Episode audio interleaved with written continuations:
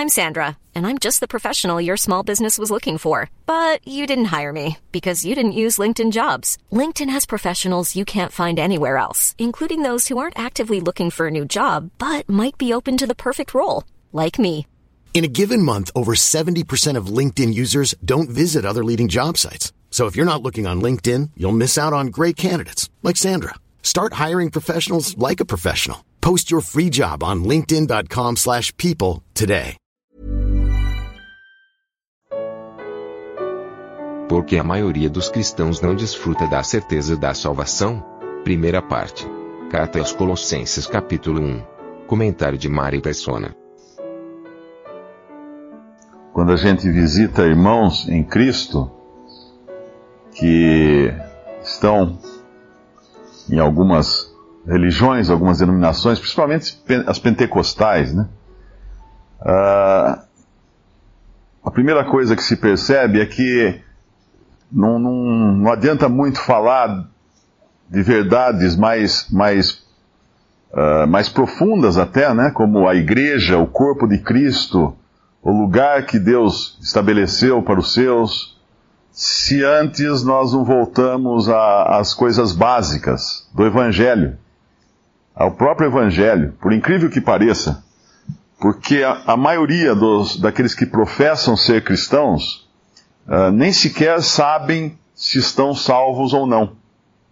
Eles até pregam o Evangelho, falam que te, tem a salvação é pela fé, que tem que crer em Jesus para ser salvo e tudo mais, citam vários versículos, mas se você pergunta, você pode perder essa salvação?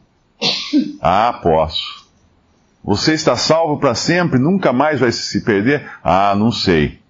Se eu perseverar até o fim, aí Deus vai saber, Ele que vai poder dizer.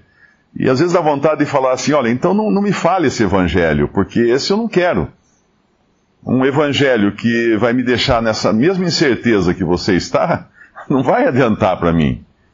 Porque se você me diz que eu preciso perseverar até o fim, se eu fizer isso ou não fizer aquilo, eu perco, como eu vou saber se eu estou salvo ou perdido? Que vida eu vou levar? Que vida terrível, né? De, de inquietude, de, de incertezas eu vou levar, nunca sabendo o que vai acontecer, como se fosse uma loteria. Se eu tiver cair num pecado e naquele momento Cristo voltar ou eu morrer, perdido. Se não der tempo de, me, de confessar aquele pecado e me arrepender daquele pecado, perdido. Então, uh, esse, isso é normalmente que as pessoas aprendem dentro dessas religiões, em especial as pentecostais. Que, por incrível que pareça, aumentou muito o número de, de, de cristãos nominal no mundo cristãos nominais no mundo através dessas religiões, mas a maioria vai em busca de curas, de libertação de problemas, de dinheiro, de prosperidade, etc., mas uh, nem sempre preocupadas com a sua salvação eterna. Isso a gente percebe conversando com as pessoas. E esse versículo aqui costuma ser usado algumas vezes como pra, na tentativa de provar que a salvação é condicional. Porque existe um se no versículo 23 aqui. Se, na verdade, permanecerdes fundados e firmes na fé. Aí, tá vendo? Se eu não permanecer fundado e firme na fé, então eu perco a salvação. Na verdade, quem não permanece fundado e firme na fé nunca teve a salvação. Por uma razão muito simples: a salvação é pela fé. A, a, a, dificuldade no entender esse versículo é que a pessoa lê assim: se na verdade permanecerdes fundados e firmes nas boas obras, na perseverança, na, na igreja, indo na igreja todos os dias, fazendo isso, fazendo aquilo, fazendo aquilo. Se fosse assim, ok, então nós realmente perderíamos a salvação, porque ninguém seria capaz de, de seguir todos os, todos os mandamentos da Bíblia ou qualquer coisa assim mas aqui está falando para permanecer na fé. E aqueles que não permanecem na fé são aqueles que nunca foram salvos. Eles são a, a planta que foi gerada por uma semente que caiu em, em, em solo rochoso. O que aconteceu com aquela planta? Teve uma grande alegria na hora que recebeu a palavra, ficou muito contente, muito feliz, até brotou alguma coisinha lá, mas as raízes não encontraram lugar para se enraizarem, para se arraigarem. Então elas não estavam firmes. Não era fé, não era fé real. Primeiro vento que bateu, veio o sol, secou, primeiro vento que bate, leva embora. Tira do lugar, porque ela não está arraigada, fundada. Aqui fala no versículo uh, permanecerdes fundados e firmes na fé. Apenas uma planta que tem raízes verdadeiras na terra, ela está fundada e firme. Uma planta numa pedra não tem como ela firmar raízes, como ela está fundada.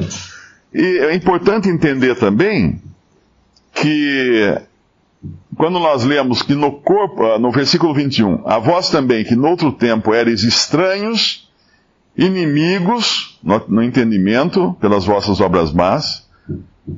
Isso era a nossa condição anterior. Pecadores perdidos, vivendo na carne, ainda vivendo no pecado, sem reconciliação, sem entendimento, inimigos de Deus.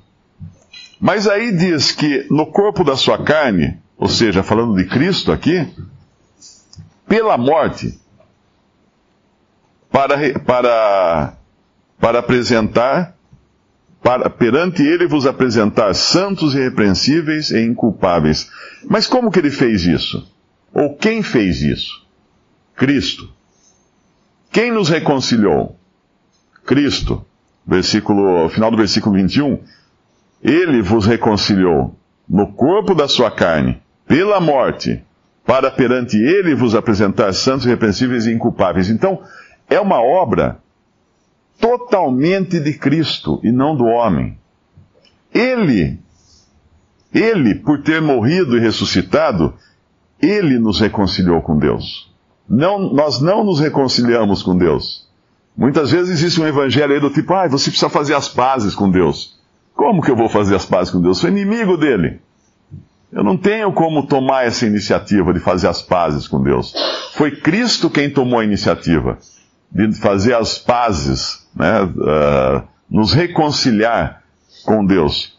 Aí sim, é Ele quem nos apresenta, no versículo 22, santos, irrepreensíveis e inculpáveis. Então, se eu chegar na presença de Deus depois que sair daqui, e tentar de alguma maneira me justificar diante de Deus, olha, Senhor, eu fiz isso, isso, isso, isso, para me apresentar aqui agora, santo, irrepreensível e inculpável.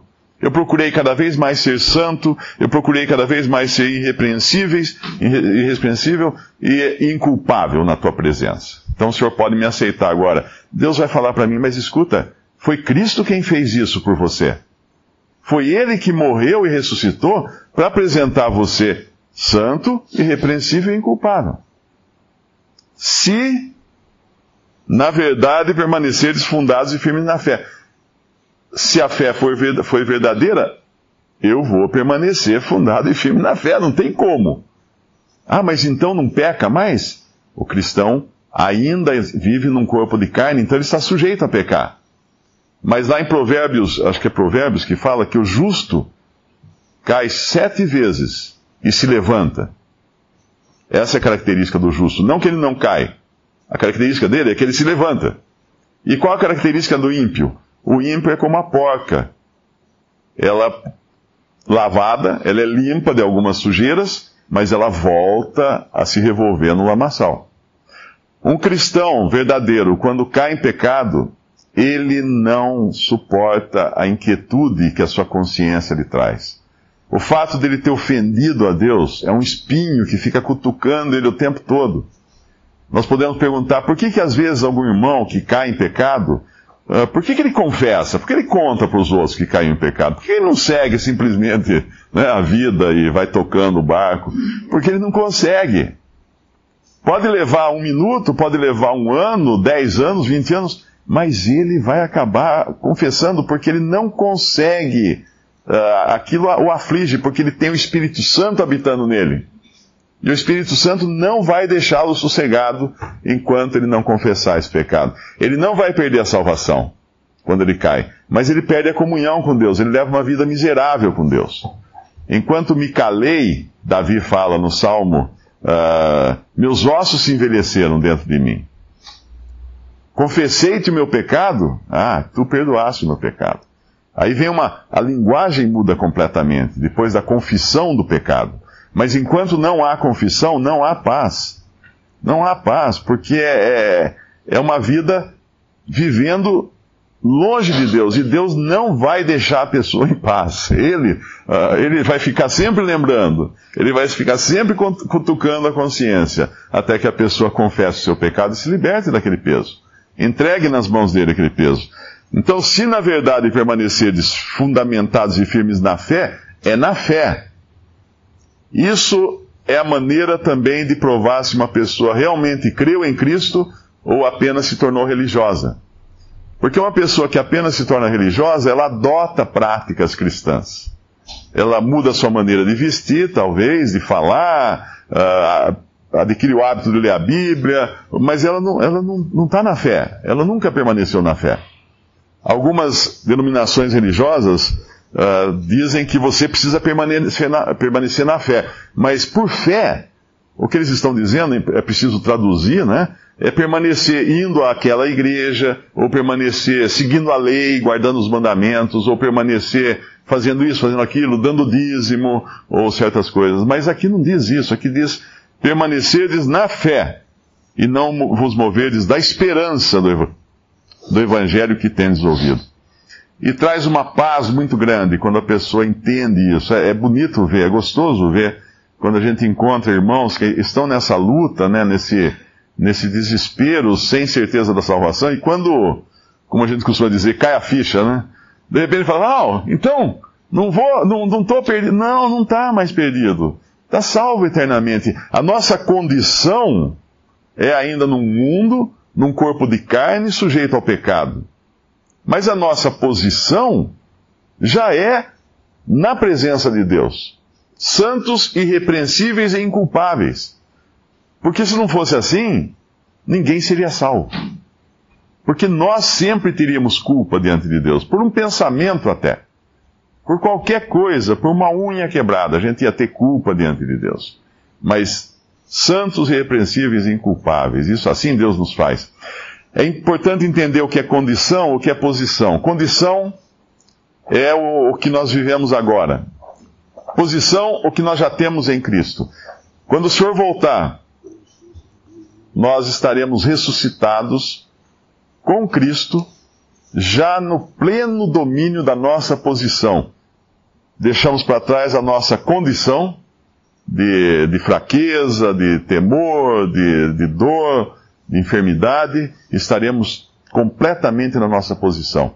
É mais ou menos como um presidente, no dia seguinte das eleições, uh, ele vê que ganha as eleições. Ele agora está na condição de presidente. Mas ele já tem a posição de presidente garantida pela Constituição, porque ele ganhou as eleições, mas lá no dia 1 de janeiro, não sei quando é, acho que é 1 de janeiro, ele vai receber a faixa presidencial. Ele vai ser empossado, vai tomar posse da sua posição. Mas uh, quem acompanha uh, esses procedimentos de política, assim, percebe que a hora que ele já ganha a eleição, ele começa a agir como presidente.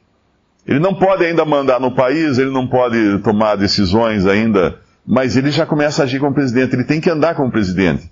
Ele não pode pisar na bola, ele não pode fazer coisas que, que comprometam a, a sua maneira de ser, porque isso vai denegrir a sua imagem de presidente. Alguns já começam, inclusive, a fazer contatos com outros chefes de Estado, com outros presidentes, já começam a traçar estratégias, e ele já começa a viver como presidente, porém ainda não está empossado, não está na sua posição, mas ele já está na sua condição, ainda imperfeita de presidente, mas vai ser empossado. Assim é o cristão hoje. Nós estamos na condição, vivendo numa condição ainda desfavorável para nós, porque estamos na carne. Mas já temos a posição garantida, falta só uh, recebermos, por assim dizer, a, a faixa presidencial, né? Que nós já temos, já está reservada para nós nos céus. Visite respondi.com.br. Visite também 3minutos.net.